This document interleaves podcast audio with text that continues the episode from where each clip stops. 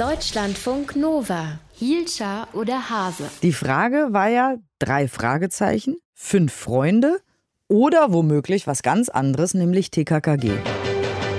TKKG, die Profis stehen. TKKG, die Profis stehen. Wir lösen für sie jeden Fall. Schön können Sie singen. Tim, früher Tarzan, Karl, Klößchen und Gabi, das waren die vier Hobbydetektiv Innen sind seit 40 Jahren in der neunten Klasse und lösen dort Kriminalfälle. Und heute werden sie eben 40. Am 31. März feiern sie Geburtstag. Rahel Klein aus dem Deutschlandfunk Nova Team hat sich jetzt nochmal für uns mit der Geschichte der Hörspielreihe beschäftigt. Das ist nicht immer angenehm, wie wir uns denken können. Aber wie viele TKKG-Folgen gibt es denn eigentlich nach 40 Jahren? 217 Hörspielfolgen, drei Specials. Die meisten Folgen sind nach Geschichten von Schriftsteller Ralf Kalmutschak entstanden. Produziert werden die Hörspiele von Heike Dine Körting. Die produziert seit Ende der 70er ja auch die drei Fragezeichen-Folgen und die wollte mit TKKG eben ein deutsches Pendant zu den Detektiven aus den USA erschaffen. Und heute, 40 Jahre später, gehören TKKG zu den erfolgreichsten Jugendhörspielen in Deutschland. Ungefähr 40 Millionen Tonträger sind bisher verkauft worden. Jeden Tag wird TKKG ungefähr eine Million Mal gestreamt. Aber es gab auch immer wieder Kritik, genauso übrigens wie bei den fünf Freunden und bei den drei Fragezeichen und auch bei den frühen TKKG-Folgen, weil da zum Teil echt rassistisches und sehr klischeehaftes vermittelt worden ist, ne? Genau, also TKKG-Experte Sebastian Bernhard von der Pädagogischen Hochschule Schwäbisch Gmünd, der bezeichnet das auch als postnarzisstische Strukturen, die in den frühen Folgen zu finden sind. Da war es zu Anfang tatsächlich so, dass man ganz stark gesehen hat, dass da beispielsweise gerade diejenigen, die aus einer anderen Kultur stammten, also Leute mit Migrationshintergrund, dass die überdurchschnittlich oft von vornherein ins Fadenkreuz gerieten, dass über Äußerlichkeiten geurteilt wurde. Also in Folge 2 heißt es einmal äh, seitens von Gabi, Ihr könnt sagen, was ihr wollt. Der sieht aus wie der typische Kidnapper. Ja, oder da wird ein Wirt aus Italien direkt mal als Mafia-Mitglied verdächtigt.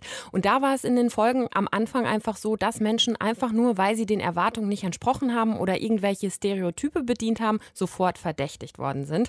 Und auch die Sprache war früher ziemlich diskriminierend oder sprachunsensibel. Da sind dann so Worte wie Kümmeltürken oder auch das Z-Wort ganz selbstverständlich gefallen. Und Gender-Klischees gab es auch ein paar. Da gab es auch einige beim Frauenbild. Da war auch in den ersten Folgen sehr klar, eine Frau ist nicht besonders selbstbewusst, hat normalerweise keinen Job, sondern ist Hausfrau und Mutter. Was wahrscheinlich ja aber auch den Zeitgeist damals total entsprach, wiedergespiegelt hat, ne? Oder hatte der Autor einfach irgendwie ein frauenverachtendes, rassistisches Weltbild? Nein, ich glaube, das kann man so nicht sagen. Und auch Sebastian Bernhard, der sagt, dass diese ungefähr ersten 100 TKKG-Folgen ein Produkt ihrer Zeit waren und sich da manche Dinge auch einfach eingeschlichen haben. Also er reproduziert da ganz stark das äh, gängige Weltbild. Man kann ihm aber vorwerfen, dass er es vielleicht auch nicht reflektiert hat, beziehungsweise dass einfach in TKKG besonders stark diese moralischen Wertungen eingeschrieben sind. Also diese moralischen Wertungen im Sinne von sehr konservativen Werten und Rollenbildern eben. Und wie hat sich das Ganze jetzt über die Jahre entwickelt? Also die ersten Folgen, von denen wir eben gesprochen haben, sind ja eben vor 40 Jahren entstanden. Ne? Genau, da hat sich aber einiges getan, sagt auch Sebastian Bernhard, vor allem nach dem Tod von Schriftsteller Kamutschak im Jahr 2007. Seit 2009 schreiben unterschiedliche AutorInnen die TKKG-Folgen weiter und da wird heute deutlich mehr ermittelt, auch differenzierter und es werden nicht einfach Menschen aufgrund irgendwelcher persönlichen Merkmale zum oder zur Verdächtigen. Und auch bei der Sprache ist einiges passiert. Wenn dort beispielsweise irgendein Bösewicht dann etwas sagt, was nicht ganz politisch korrekt ist, dann distanzieren sich TKKG auch sofort davon. Das Gabi dann sagt so, pui, wenn ich sowas schon höre und äh, die anderen sagen dann auch, ja, solche Menschen gehören hier überhaupt nicht mehr her. Da hat sich schon einiges auf jeden Fall getan und äh, auch sehr viel Sprachbewusstsein eingeschlichen. Und wie sieht es mit den Gender-Klischees jetzt aus? Da ist es auch besser, aber da gibt es tatsächlich noch Luft nach oben. Aber es ist trotzdem immer noch so, dass Gabi eher das Anhängsel ist. Und übrigens selbst im Ableger TKKG Junior, den es ja jetzt seit 2018 gibt, äh, wo Gabi beispielsweise eigentlich eine deutlich größere Rolle hat. Aber auch da ist es immer noch so, dass äh, im, im Grunde genommen die Jungs diejenigen sind, die einfach dafür da sind, in dem Moment für Sicherheit zu sorgen. Und Gabi ist eben doch schon ein bisschen die nette Ausstaffage, die auch häufiger mal in der guten Außenwirkung vorgeschickt wird, aber eigentlich nicht so viel zu melden hat. Ja, nette Ausstaffage mit Hund. Da ginge also noch noch was, was äh, Gender-Stereotype angeht.